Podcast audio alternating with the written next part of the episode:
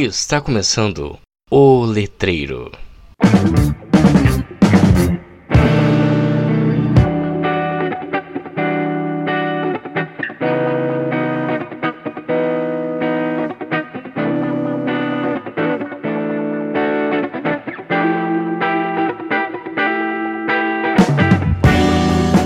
Olá, seus gamers viciados em viagem no tempo, tudo bem com vocês? Hoje aqui comigo, nada mais, nada menos que meu querido amigo Luiz Henrique Ferreira. Tudo bem, Luiz? Valeu, tranquilão? Tudo tranquilo, piada do céu. Então, eu chamei ele aqui hoje para esse nosso segundo episódio porque ele fez um trabalho que eu achei excepcional, muito bom. É um trabalho que eu provavelmente eu faria, não sei se eu exatamente o que ele fez, porque eu não sou muito da área de, de literatura, mas é um trabalho muito bom. Que ele analisou o jogo Life is Strange de uma maneira literária, né, Luiz? Pode dar mais uns detalhes pra gente sobre isso? É, na verdade eu peguei uma, uma teoria, né? Não é bem uma teoria ainda, não tá bem consolidada, que se chama literatura ergótica, né? O cybertexto. E que fala não só de videogame, mas como de, de livros, que, que tem uma pegada diferente do que, entre aspas, simplesmente você começar a ler do começo ao fim, né? E eu peguei o jogo mesmo e analisei por base desse, desse conceito, dessa teoria, né? Ótimo, ótimo, maravilhoso. Eu estava presente na apresentação dele, né, do, do TCC. Eu achei, assim, muito, muito legal, cara, muito excepcional. E qual foi, assim, a ideia, Luiz? Por que exatamente você quis fazer esse trabalho? O que, te chamou a atenção? Desde que eu entrei na, na UEPG, eu nunca quis fazer um bagulho, entre aspas, normal, assim, sabe? Eu sempre quis, sempre pensei em alguma coisa, ah, sei lá, com filme, com série, videogame, mas eu, no começo no, eu achava que isso era muito distante, né? E de repente, ali pelo uhum. terceiro ano, eu fiz umas matérias diferentonas lá com os professores diferentão. e abriu assim minha mente, falei, cara, vou pesquisar, né? E daí é aquela coisa, né? A gente acaba conversando com o professor, com outro, vai encontrando o caminho, né? Até que decidi, não, vou pesquisar videogame e é isso, né?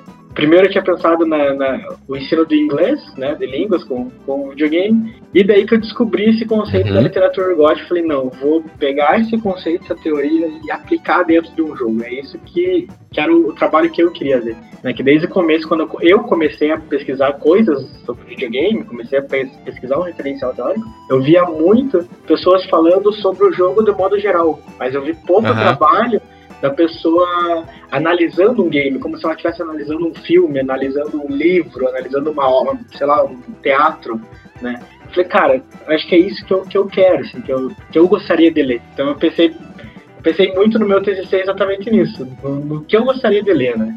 Uhum. Basicamente muito isso. bom, muito bom. E me conta uma coisa, é, eu passei também por isso, né, no passado e tudo mais, a escrita TCC, acho que pelo fato de ser nossa primeira pesquisa, digamos assim, de maior relevância na nossa vida acadêmica, a gente encontra várias dificuldades, né? Uhum. Você, assim, pode me dizer um pouco da, da, é, da dificuldade que você encontrou?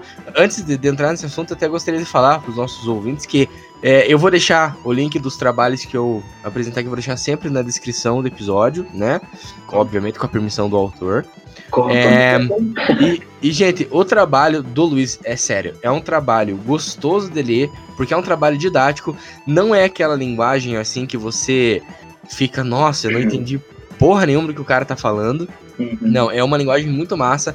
É um trabalho muito interessante para ser lido. Então, quem uh, por algum motivo queira é, ingressar nesse, nesse assunto literatura ergótica, é, ergótica, né, de um, querer analisar games de uma maneira mais literária, leiam esse trabalho, de verdade, é, é, é, muito bom. Agora, Luiz, um pouco das suas dificuldades, então, que você encontrou, assim. Cara, principal de toda a galera acreditar em videogame, né? Todo mundo uhum. acha, ah, o que, que é o videogame? Um bagulho que você vai lá e só joga e pronto, né? Eu até um bom tempo acreditava nisso. Então, uhum. eu acho que por conta disso também o fato de existir pouca pesquisa dentro dessa área, né? Pelo menos eu tive acesso a pouca coisa, né? Eu usei uma teoria base que é a, a, a literatura gótica do Espen Arce, né? Uhum. Que todo mundo usa, mas parece assim que eu não achei ninguém assim, pegando a teoria dele e dando uma expandida, sabe? Naquela uhum. expandida assim. Então, o, o, a minha maior dificuldade foi realmente é, pegar essa teoria, destrinchar ela e aplicar dentro do meu objeto de estudo. Uhum. Foi uma das maiores. Até, porque é, eu acho que né, você já passou por isso, então é aquela coisa, né? A gente fica travado até que você começa a escrever e vai embora. Sim. É, é. até que você começa a entender o que está fazendo, né? Exatamente, cara. Fica... Porque por, por vários momentos você pensa, mano, mas é, é jogo, né?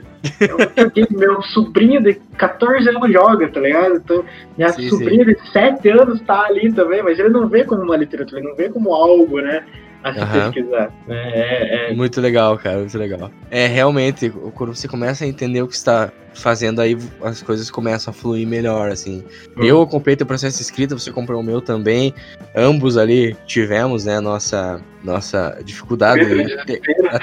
é, nosso momento de desespero. O que, que eu tô fazendo? Não sei o que eu tô fazendo, entendeu? Mas é, é bem legal, assim mesmo. Agora entrando um pouco, então, no, no teu, no teu trabalho. Tem uma coisa, cara, que eu achei excepcional aqui no teu trabalho, que tá na introdução, que ele diz assim, é, que você coloca que segundo Antônio Cândido, uma pessoa ela não consegue passar muito tempo sem ficcionalizar as coisas na vida dela. Isso eu achei, assim, uma coisa excepcional, cara. Excepcional.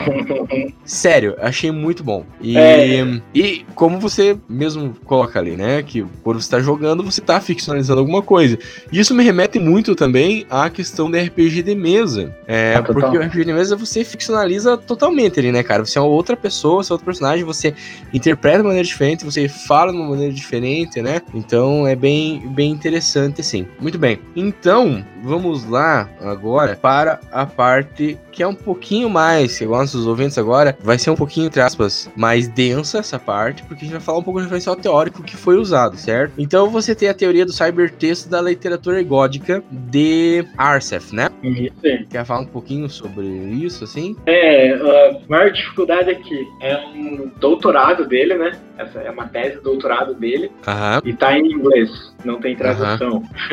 então é. eu tive que ler uma tese de doutorado em inglês. Foi, apesar de eu ser Entendi professor de inglês para ter uma proficiência foi uma coisa bem difícil. Né? Uhum. Ah, mas assim, a teoria é muito didática, entende? E porque, não sei se quer que eu fale agora dos pontos da teoria, basicamente, que, que eu coloquei no. no... Pode, pode, pode falar um pouquinho sobre o cybertext, a literatura gótica e tal. Que basicamente ele, ele, ele coloca a literatura gótica e o cybertext meio que na, na, no mesmo patamar, né? Uhum. A literatura gótica é o todo e o cybertext como se fosse a coisa ali, né? O livro, o jogo. Uhum. Né? E basicamente a, a, a, literatura gótica trata exatamente disso, de, de livros, de, de, de obras em que o leitor ele tem uma participação mais ativa, né? É até é, um, é difícil pensar, porque deve ter muita gente escutando agora falando assim, ah, mas todo leitor é ativo, realmente, mas é além ainda, né, a atividade do leitor aí, né? Então, uhum. por exemplo, ele, ele cita um livro chamado I Ching, I Ching, não sei como é uhum. o nome, como se pronuncia, mas se você colocar no, no, no, YouTube, tem vídeos, né? Que é basicamente um livro, tipo um livro oráculo, em que ele vem três moedas. E para você ler esse livro, você tem que jogar essas moedas, ver como as,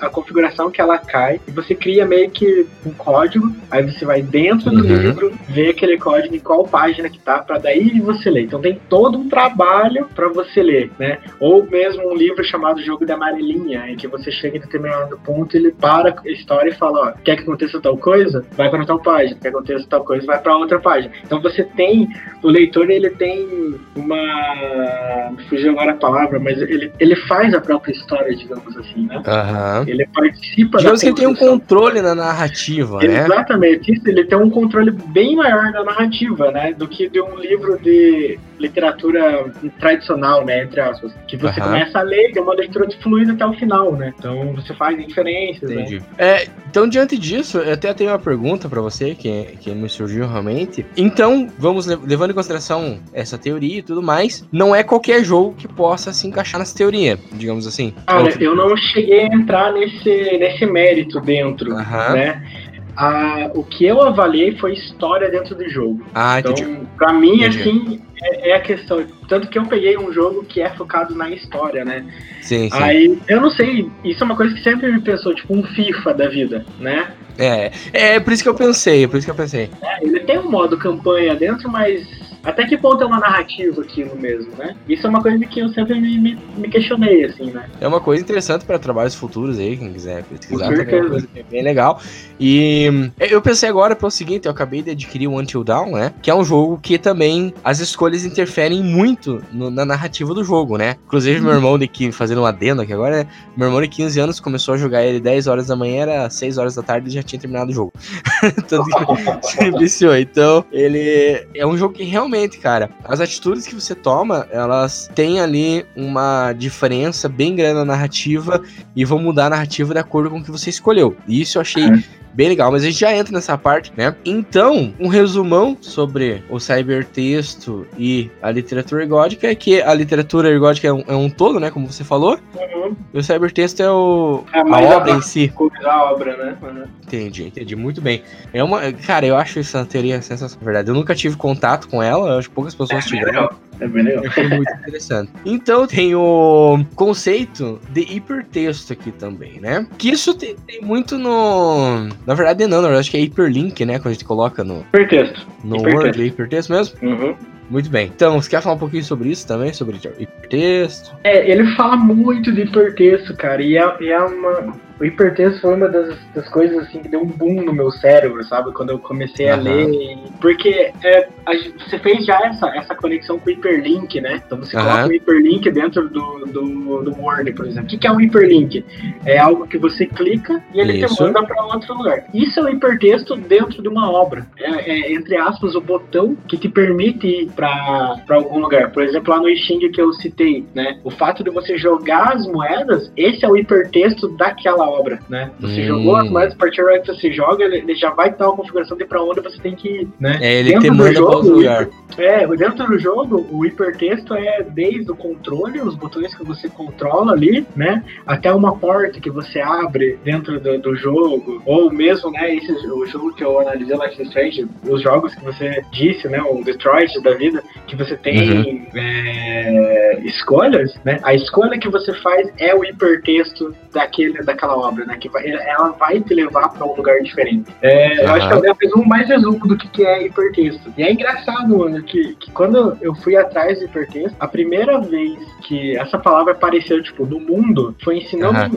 se não me engano, em 30 ou 40, eu, eu citei esse texto original no meu, agora eu não, não tô me lembrando a data, mas uhum. é muito tempo. Então é uma época que não existia computador, não existia muito, e o cara já pensava em hipertexto, sabe? E a gente Legal. linka muito com, com videogame, assim, sabe? Uhum. é, é, é, é, muito louco, cara. Por isso que eu falo assim, hipertexto é uma coisa assim, que quando eu entendi, sabe, que porra, explodiu no cérebro, assim. Sim, sim. Sangue pra todo mundo lá. Assim. É, é legal, e é basicamente isso, é o que te, te tira de um lugar e te move pra outro dentro da obra né? Seja o livro, seja o videogame. Isso mesmo. É, para quem tá um pouco perdido ainda, tá nos ouvindo um pouco perdido, quando você entra na Wikipedia tem aquelas palavras azuis para você clicar. Sei Só lá, que a gente chama aquilo ali de hiperlink, né? Isso, exatamente. É basicamente isso, né? Mas é, mesmo, é o mesmo conceito. Você clica, vai para outro lugar. Isso, exatamente. Né? Ah, e vale ressaltar que o Luiz, ele teve uma ideia excepcional, que provavelmente partiu também do orientador dele, professor Álvaro, abraço professor Álvaro aí, de colocar hipertextos no seu trabalho, né? Afinal, ele estava falando sobre hipertexto, por que não colocar hipertextos? É mesmo? Exatamente.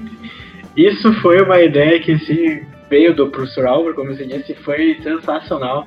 A minha primeira ideia era eu analisar a minha jogabilidade. Só que como quando eu fiz o TCC eu já havia jogado Life is Strange umas oito vezes, então não ia dar, não ia ser tão legal, né? É, porque eu já sabia uhum. o que ia acontecer, né, no jogo. Então o que, que eu fiz? Ele falou, não, pegue vídeos do YouTube. Aí eu peguei uhum. dois YouTubers, né? Um é a Malena e o outro é o BRKS Edu, que jogaram pela primeira vez. O gameplay deles jogando pela primeira vez né? A Malena, logo que saiu o Life is Strange, e o Edu um ano depois. Então o Edu já tinha uma ideia mais ou menos, mas ele não conhecia a história. A Marina não sabia de nada que ia acontecer. Uhum. Então eu realmente coloquei. Então, a partir da hora que eu analiso uma cena, eu coloco um hiperlink pro vídeo do YouTube dela, ou dele, né? Uhum. Onde aquilo acontece, aquilo que eu analisei acontece. Então eu, eu transformei nesse momento o meu TCC em um cybertexto. Muito bom. Não, foi uma, uma ideia muito boa mesmo. E tem toda uma questão aqui, inclusive isso eu lembro que foi uma coisa que foi um pouco questionada, né, na tua apresentação,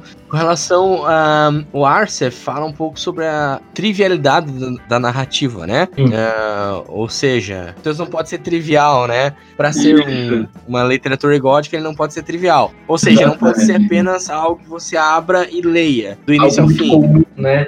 É, isso é uma coisa que eu não, né, como eu disse, né, era um texto em inglês, pode ser que eu tenha perdido algo ali no, no, no momento da leitura, né? Uhum. Mas ele fala muito disso, de narrativas não triviais, não triviais, não triviais. E em dado momento parece que ele começa a aceitar que a literatura mais tradicional é uma literatura trivial. Uhum. E nesse, nesse momento eu tive um impasse, porque em nenhum momento eu queria dizer que a literatura gótica é um novo tipo, uma nova forma de se fazer literatura, de que uhum. o livro se tornará obsoleto. Não, em nenhum momento. E daí eu entrei na questão, né, de, de o que, que é essa trivialidade do que o Arzef fala? O que, que é o não trivial? O que, que é trivial? Uhum. Né? Porque todo momento ele fala, ah, uma literatura mais tradicional é trivial. Né? Mas, cara, uhum. como assim? E daí foi que, por intermédio do professor Álvaro, novamente, eu peguei teoria da estética da recepção para fazer uma comparação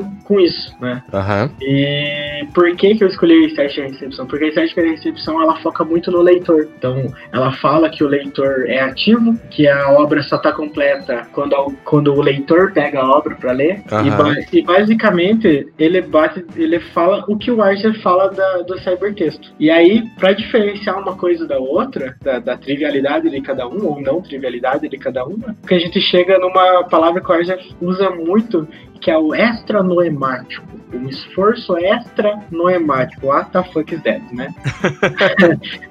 Quando eu li, eu falei, que coisa é essa, né? Vai procurar extra noemático, não tem na internet. Você procura noemático, fala que é um esforço além. Então, se o noemático é um esforço além, o extra noemático é um esforço além do além.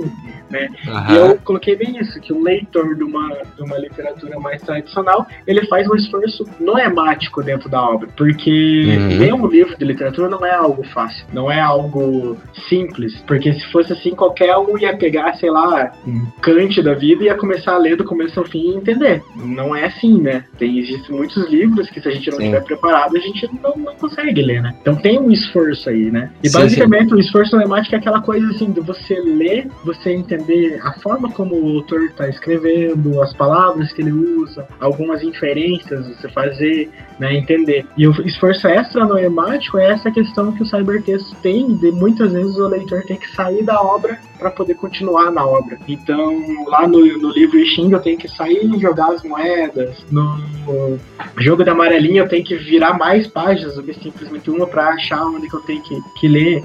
E no jogo eu tenho que descobrir o que eu tenho que fazer. Eu tenho que, às vezes, o esforço extra noemático é a habilidade de eu conseguir fazer algo, né? Não é o caso do Life is Strange. Ele não, eu, eu creio eu que ele não exige em nenhum momento habilidade com controle, né? De, por parte do jogador. Sim. Mas muitas vezes você tá em lugares que você tem, você tem que descobrir um puzzle, por exemplo. Então você uhum. tem que achar algo, mas e daí? Aonde que tá aquilo?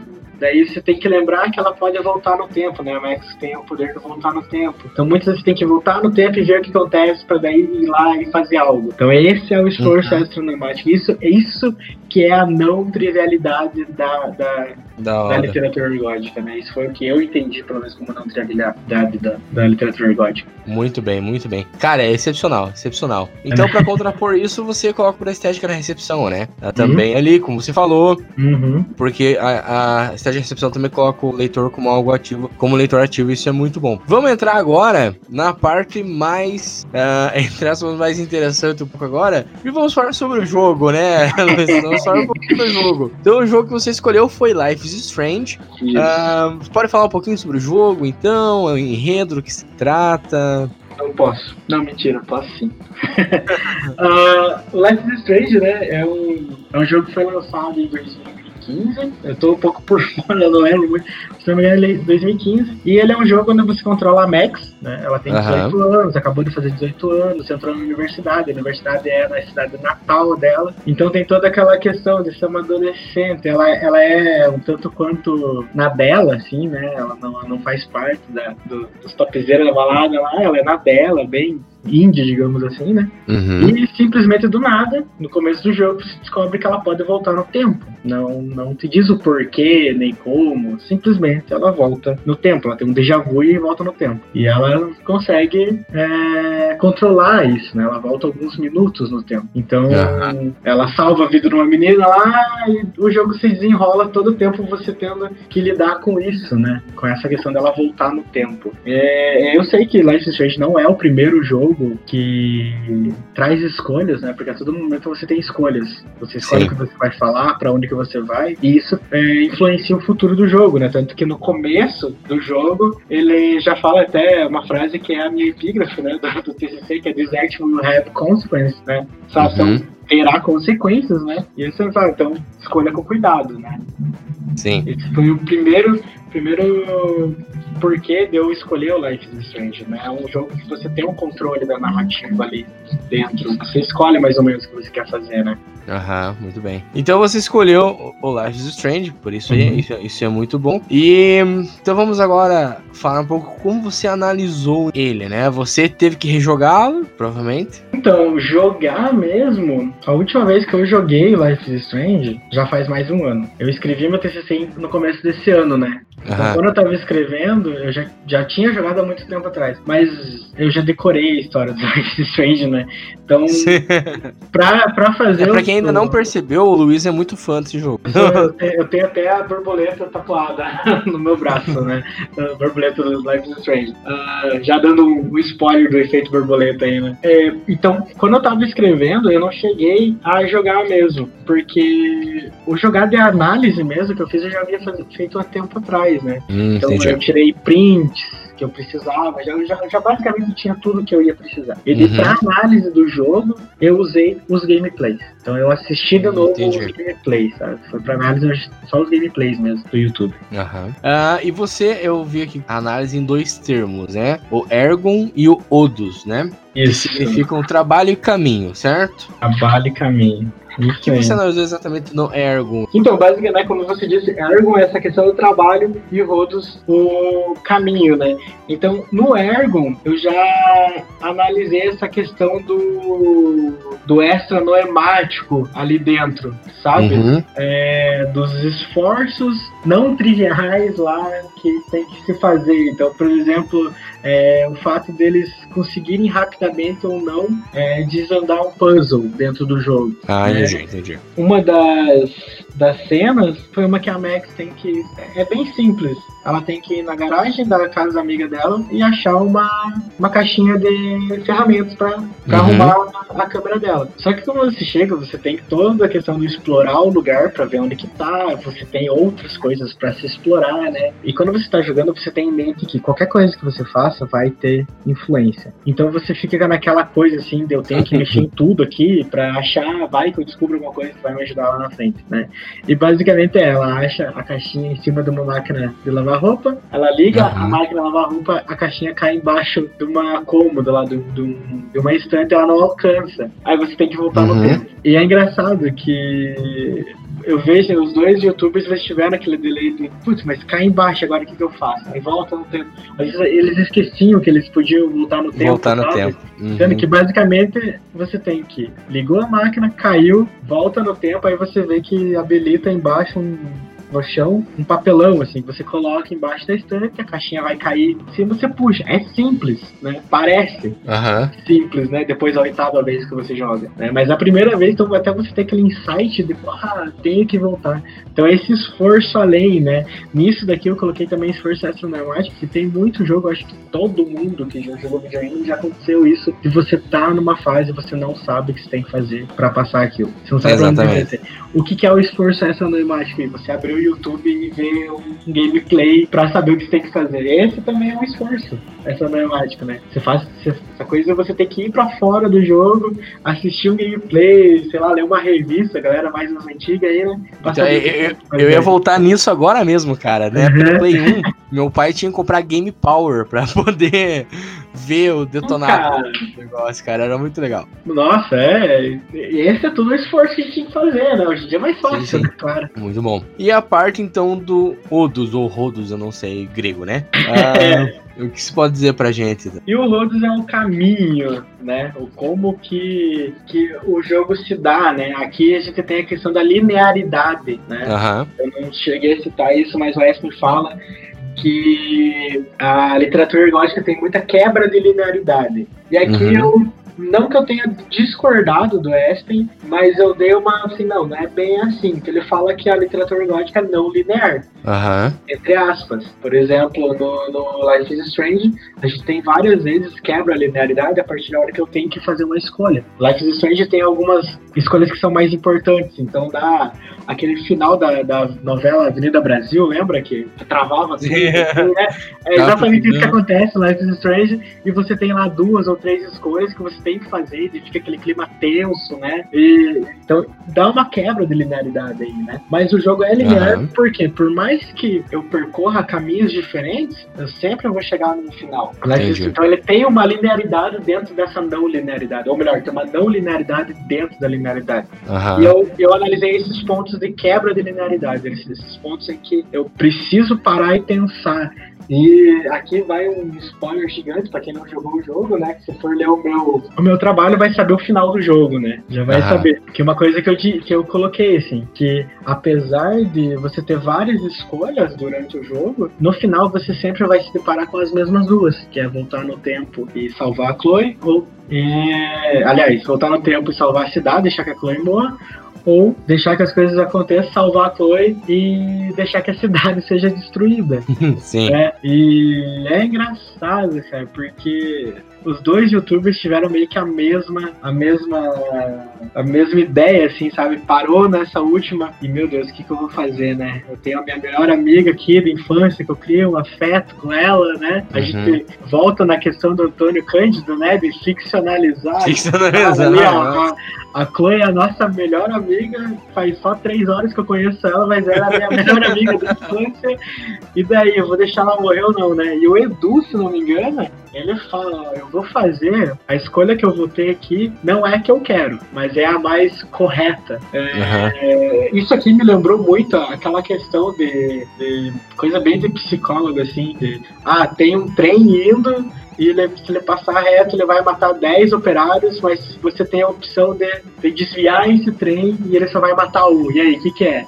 Isso é dilema moral, né? É um dilema moral ali total, né? E, e esse sim, é aquele sim. dilema, assim, que é a mesma coisa que todo mundo, ah, não, vou desviar o trem, porque uma vida é menos pior do que 10, né? Aí tem sim. a questão do, tá, mas e se aquela uma pessoa é teu pai, tua mãe, uma pessoa muito querida, né? E é isso que o Life Strange bate, né? É uma pessoa que você tem afeto nela, né? Ah, então tem esse, esses, finais. Então ele mexe, mexe muito assim com, com, o psicológico do jogador, né? Você, você se vê parte daquilo, né? Eu acho que isso, isso é questão que eu não entrei muito em, em detalhe, que é a imersão, né? Que o jogo, uhum. assim como uma leitura, como um filme, tem uma, uma imersão muito grande. Você se sente parte daquilo, né? Que você tá jogando, né? Então, no, no, no né, pra finalizar, no Rodos, eu analisei essa questão da quebra da linearidade, né? Esse caminho que você percorre, né? Então, tudo, todas as cenas que eu analisei, as duas, tem uma quebra de linearidade, mas tem uma linearidade dentro. Por exemplo, tem uma das cenas que eu Entendi. analisei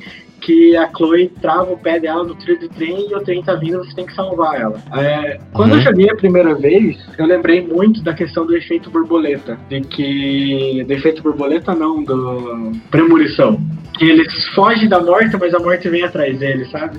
E, uhum. e, assim, ela salva a Chloe. Só que durante todo o jogo a Chloe tá morrendo e a gente tem que salvar ela. E chega no momento que você fala, cara, ela tem que morrer. Pra as coisas voltarem ao normal, ela tem que morrer. Só que você não tem essa opção de deixar ela morrer. Você tem Sim. que voltar no tempo até que você salve. Então tem uma linearidade aí, né? Por baixo de você tem uma linearidade pra se continuar a história, né? Apesar de eu estar tá quebrando toda hora, mas tem uma linearidade ali, né? Então foi, foi isso que eu questionei um pouquinho na linearidade dentro do Life is Strange. Não sei se a gente conseguiria isso em outros jogos, como o Detroit. Eu joguei há pouco tempo o Detroit. Detroit diz que tem mais de 30 finais diferentes. Então, não sei se você chegou a jogar. Não, não, não cheguei a jogar Detroit ainda. Quero muito, mas ainda não, não cheguei a jogar. Mas... Lindo, se você odeia a sua vida, jogue.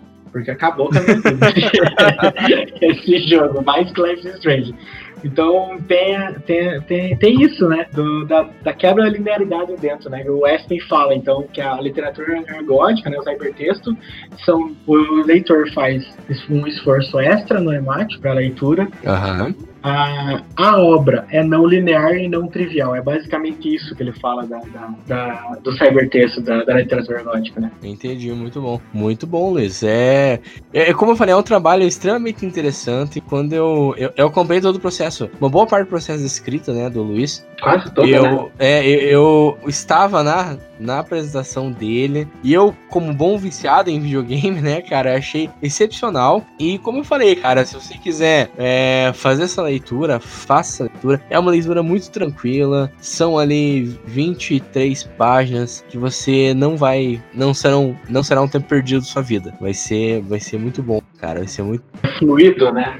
não, é, é, é uma leitura muito má. Então, Luiz, para finalizarmos aí, quais suas considerações sobre o, o teu trabalho? sobre tudo isso, assim, o que você pode nos dizer? Como eu disse, né, desde, desde o começo, em nenhum momento eu quis provar alguma coisa dentro do meu TCC. Uhum. Basicamente, eu peguei uma coisa que eu gosto muito e analisei por um viés teórico. E as minhas considerações têm muitos pontos, assim, desde antes de eu escrever o TCC, durante e depois, que, que é a questão mesmo, assim, de a gente tá, de repente, procurando um lugar na literatura pro videogame, que ainda uhum. hoje a gente a gente já acha muitas pessoas falando assim, não, videogame é literatura, né? A gente já tem uma gama de jogos que são focados na história. Depois de ter terminado meu TCC, eu descobri um jogo que se chama What Remains of Edith Finch, que ele é mais uhum. focado na história que o próprio Life is Strange. É, e até na quando você vai baixar ele, no, né, no meu caso na Ele diz lá que é uma, uma, uma nova categoria de jogos, né?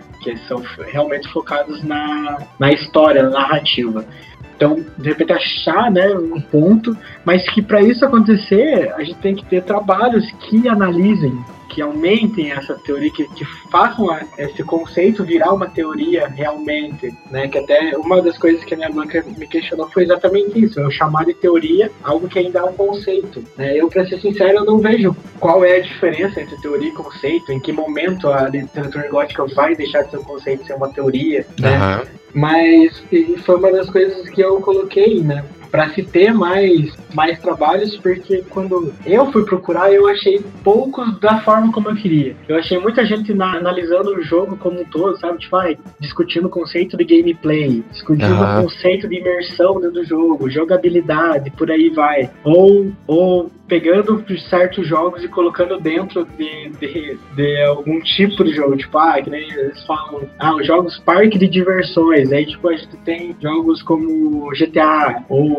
jogos de mundo aberto em geral, né? Colar de Pérolas, tipo Mario Bros, God of War, né? Que tem uma linha ali de fases que você tem que passar. Uhum. Eu queria algo mais, sabe? Algo, algo além disso. E foi difícil, né? Essa, essa escolha, né? Tanto que, eh, você se lembra, né?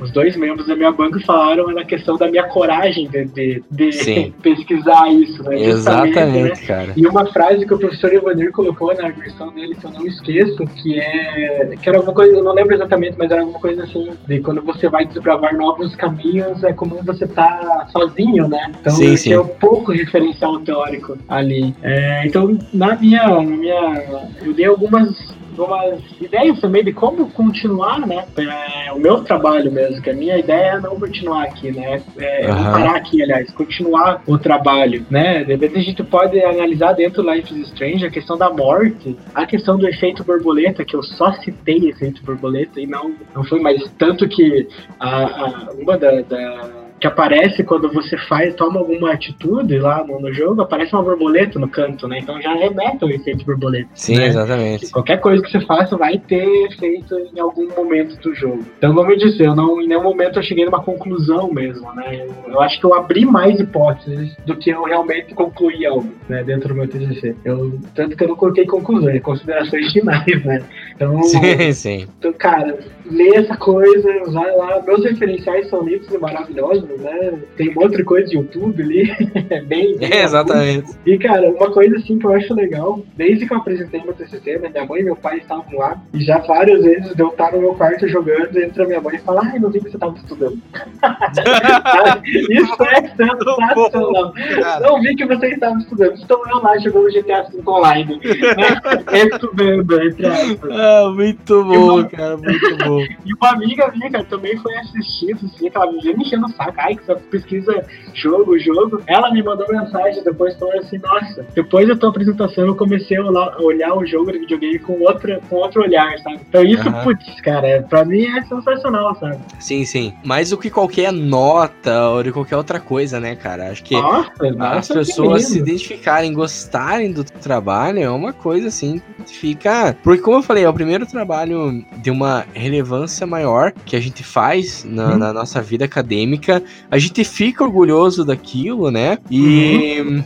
é muito legal, cara. É muito legal realmente. É, e é isso que, que a gente né, já conversou, né? Que eu, eu te contei, né? Que o professor Johnny chegou para mim e falou assim: não se foque muito em linguagem acadêmica. Sim, sim. Porque o teu trabalho vai ser alguém que gosta de videogame, que vai se deparar de repente, por exemplo, aqui, né, no, no, no podcast. Ah, vai lá, olhou o nome, ah, The Gothic is Strange, a cyber textualizar no jogo Life is Strange. Pô, o que, que é isso? Eu vou ler. Então, se eu escrevesse muito denso, não ia ter, sabe? Então foi uma escrita bem fluida, que eu mesmo, sabe? A todo momento eu, eu me preocupava em, será que vão entender o que eu tô dizendo? Uhum. E foi uma das coisas que eu escutei na minha lição, né? O professor chegava, não, eu tive uma dúvida aqui, mas você já sanou pra frente. Eu tentei fazer sim, o sim. mais minucioso, mais didático, como você mesmo disse. É, exatamente. Todo mundo possa chegar e ler o meu TCC e gostar ou não gostar, enfim, né? Mas tem acesso. É, é porque eu acho que falta um pouco disso. Eu acho que às vezes é, muitos trabalhos acadêmicos são acometidos pelo ego acadêmico, que eu sempre falo aqui, acho que eu falei pra professora Marina no primeiro episódio.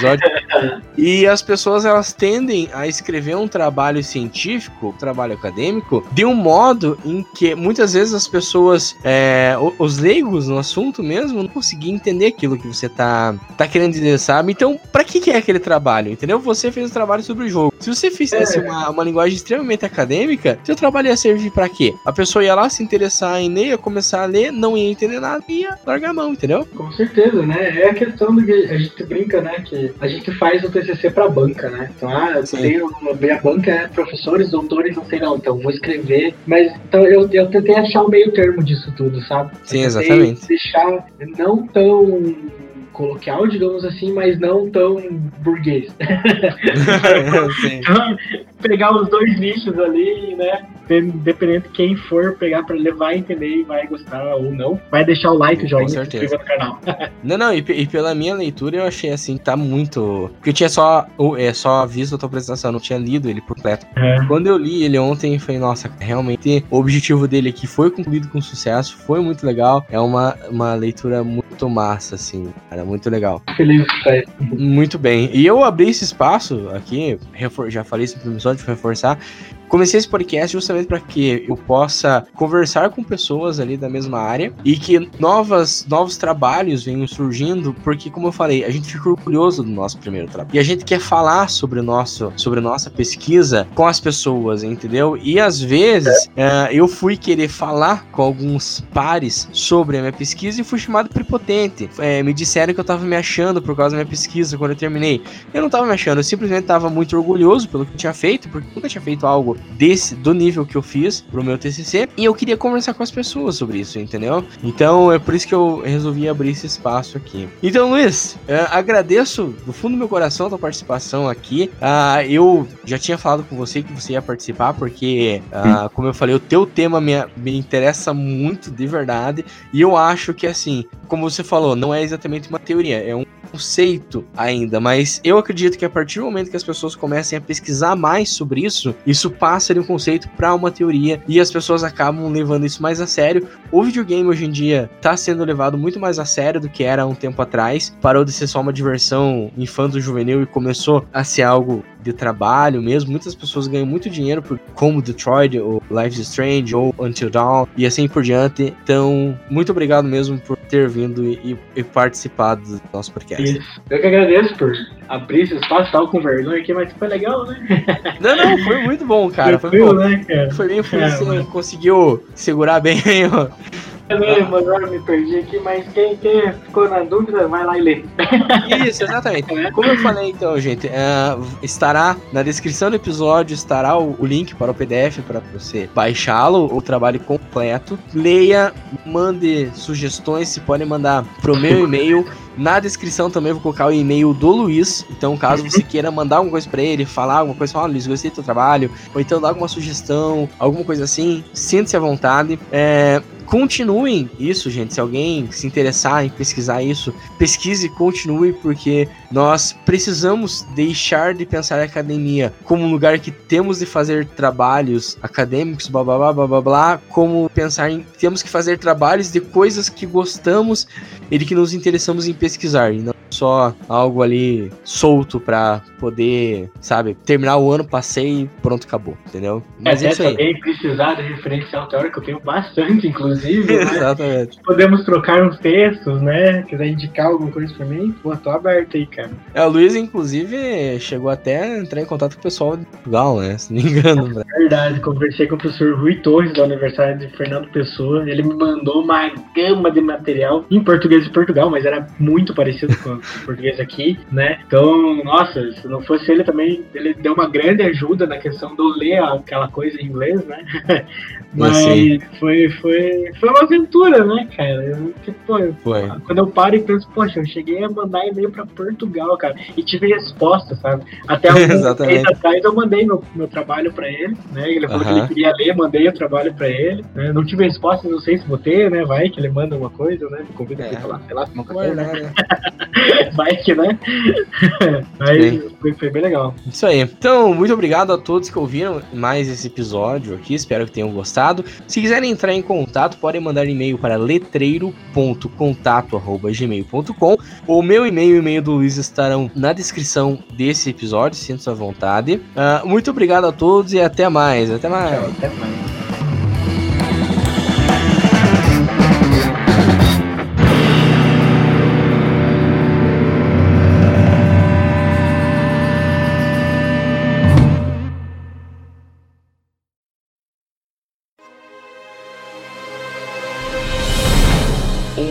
Produção biesec.net.